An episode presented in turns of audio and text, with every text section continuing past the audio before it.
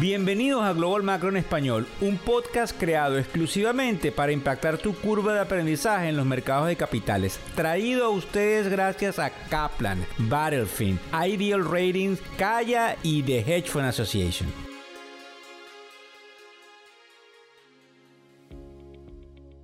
¿Cómo les va? Hoy es viernes 11 de agosto del año 2023. Afortunadamente Hemos sido catalogados por muchos como el podcast número uno de los afluentes o de los que se llaman los High Network Individuals en español. Como saben, buenas noches, buenas tardes, buenos días. Dependiendo no solamente del lugar donde nos estás escuchando, sino a la hora a la cual sintonizas el podcast Global Macro hoy. Fíjense bien, antes de entrar en materia, donde vamos a hablar ligeramente de hacia dónde deberían ir los mercados de capitales, al menos en el corto plazo, según lo que nosotros hemos recopilado, lo que creemos con como se llama en, el argot, eh, modelos cuantitativos y cualitativos y específicamente lo que dice un analista interesante de nombre Barry Manister de una firma, eh, digamos, de brokerage que se llama Stifel. Pero antes de eso, quiero que le prestemos atención a una noticia que probablemente vamos a ver durante el fin de semana. Recuérdense que el día domingo, para todos mis amigos institucionales, tenemos el el programa de televisión institucional que sacamos hacia final del día domingo con los titulares más importantes que pueden marcar la narrativa de la semana.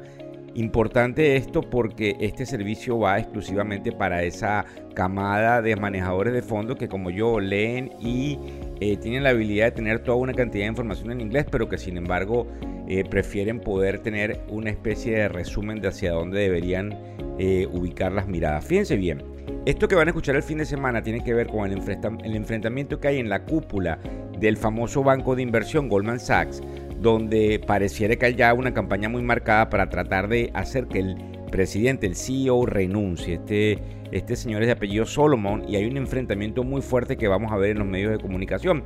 También hoy viernes, como saben, 11 de agosto, son ahora las 11.33 de la mañana hora del este de los Estados Unidos. Alrededor de las 2 de la tarde hay lo que se llama un hearing, que fundamentalmente es una corte donde se reúnen las partes, que tiene que ver con la suerte que se le dará al muchachito que inventó o que fundó la compañía FTX, que cayó en bancarrota en noviembre del año pasado. Pues indudablemente Sam Backman Fried ha violado alguna normativa y es interesante que veamos lo que sucede por dos cosas, obviamente hablándonos un poco de las teorías conspirativas. Recuérdense que al ponerlo en la cárcel, algunos aducen que el peligro puede ser que suceda lo que sucedió con Einstein, que fue este famoso, digamos, eh, personaje que tenía tentáculos con el presidente de Microsoft, con Bill Clinton y con eh, otro miembro de la realeza que apareció, entre comillas, suicidado. Es importante porque este niño parecía tener una cantidad de conexiones interesantes con algunos de los políticos más importantes en los Estados Unidos. También, otra cosa interesante que vamos a leer en los medios de comunicación tiene que ver con, no sé si lo han podido observar, hay algunas sanciones que el gobierno de Biden hizo en contra de China y que probablemente algunos nos llamamos la atención de por qué se están haciendo todo este tipo de cosas con respecto a los chips, a la inteligencia artificial. Pues resulta que hay una explicación que pareciera lógica que tiene que ver con tomar la prebenda de tener sanciones preventivas para poder negociar en una mesa ante lo que pudiese ser una invasión a Taiwán. Les explico rápidamente. Si yo les pongo unas medidas cautelares a digamos, cualquier actor, cuando venga el proceso de probablemente invasión, si las retiro, paralizo la invasión. Obviamente esto es algo muy eh, banal y probablemente para algunos suena muy eh, ilógico, pero es como se maneja la política exterior. Fíjense bien, ¿hacia dónde va el mercado? La inflación, como todos sabemos, se ha desacelerado y obviamente vamos a explicar en un momento el por qué nos importa. Y la inflación, aunque se ha desacelerado, porque indudablemente tuvimos el índice de precio al consumidor del mes de julio, el día de ayer, y observamos una caída, eh, digamos, marcada en, por ejemplo, los carros usados. Eh, observamos que, indudablemente, aunque las rentas no han caído, probablemente desde la tribuna nosotros observamos, inclusive lo pusimos en el newsletter del día de hoy, que lo pueden ver en factoreseconómicos.com, todos aquellos que se inscriban, le llega el Global Macro Inbox a sus eh, respectivos direcciones de email todas las mañanas observamos que en la parte de las rentas esa lectura pudiese empezar a caer. Entonces, es decir, si la inflación se ha desacelerado, fíjense cómo piensan los analistas.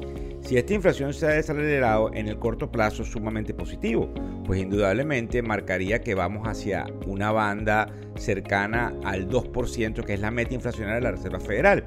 Eso quiere decir que si la tasa está en alrededor del 5 y tanto por ciento, fíjense lo importante de todo esto y quizás lo vuelvan a escuchar.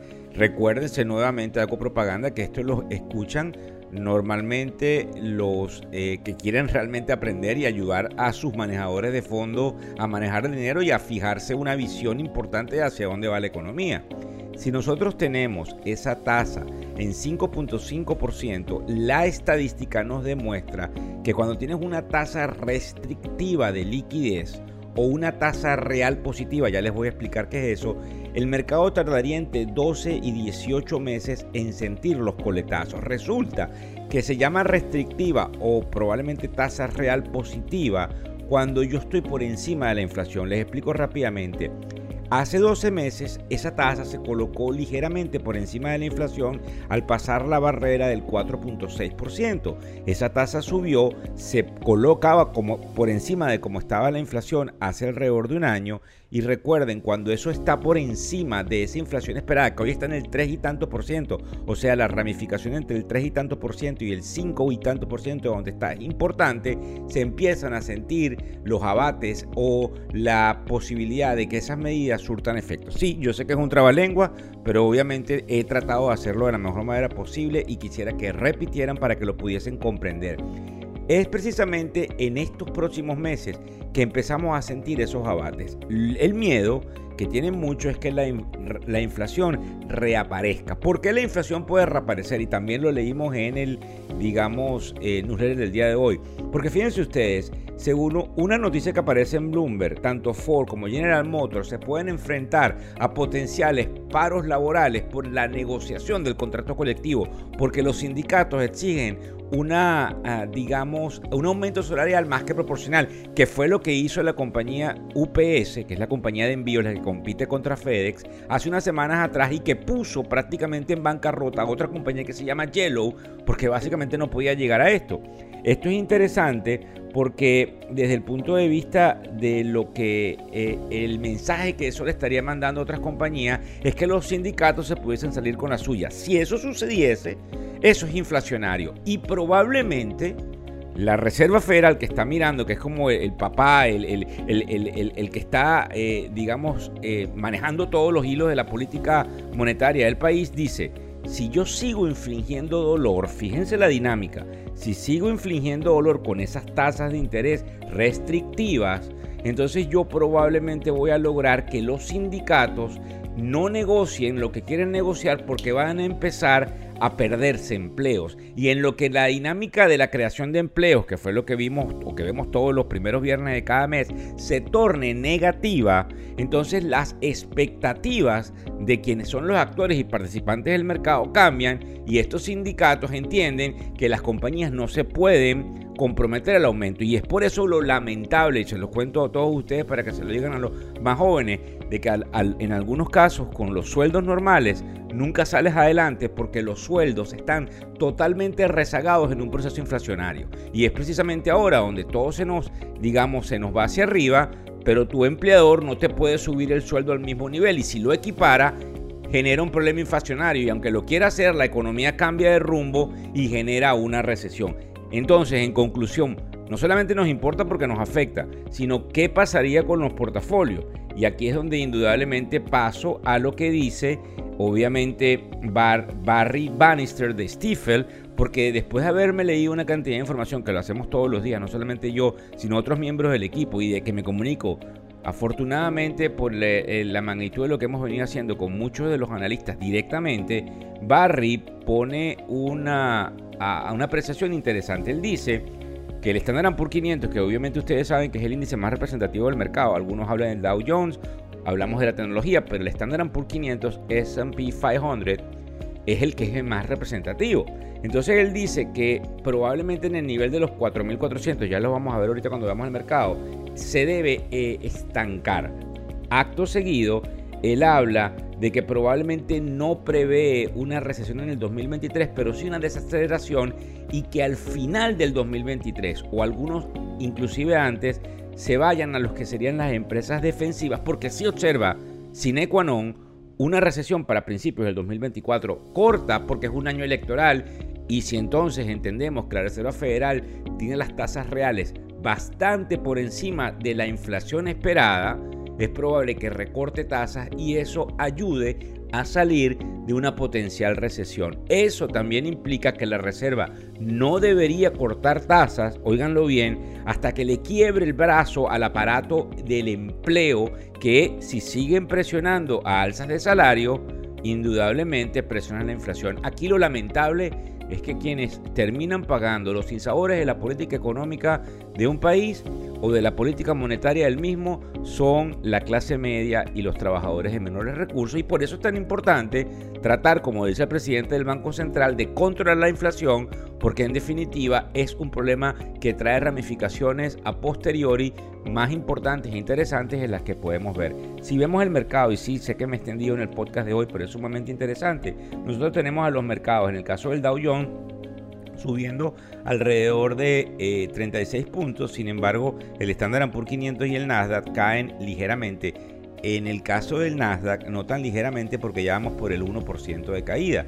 Esto es interesante porque eh, indudablemente es el, el que más se va a acercar a esa rotación de sectores que acabo de nombrarles, que es cuando se coloquen a comprar acciones defensivas, salen de la tecnología que a su vez ha subido abruptamente durante el año y que obviamente hay una toma de ganancias interesante.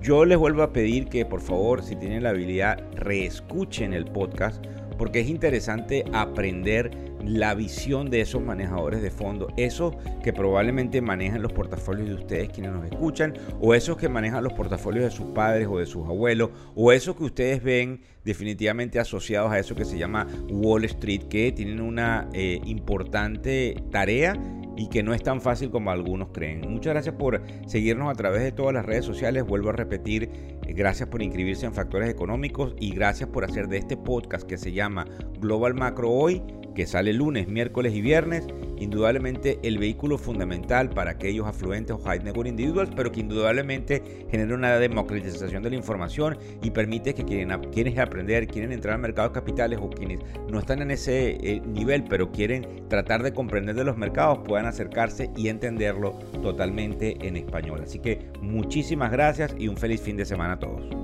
El podcast Global Macro y de Factores Económicos ofrece una visión global de los mercados de valores y dicho análisis es producto de la compilación traída por diferentes fuentes de investigación de mercados institucionales. Por motivos y declaración regulatoria, este podcast no debe ser interpretado como una recomendación precisa en inversiones, bien sea en productos y o vehículos financieros. Y además, sugerimos consultar con su respectivo sector particular de inversiones o su equivalente en caso de suscitarse cualquier duda que pudiese derivarse de nuestra fuente informativa. Este podcast es narrado por Víctor Hugo Rodríguez, quien es un conocido profesor y comunicador financiero, cofundador de la plataforma educativa ilafin.com. Muchas gracias.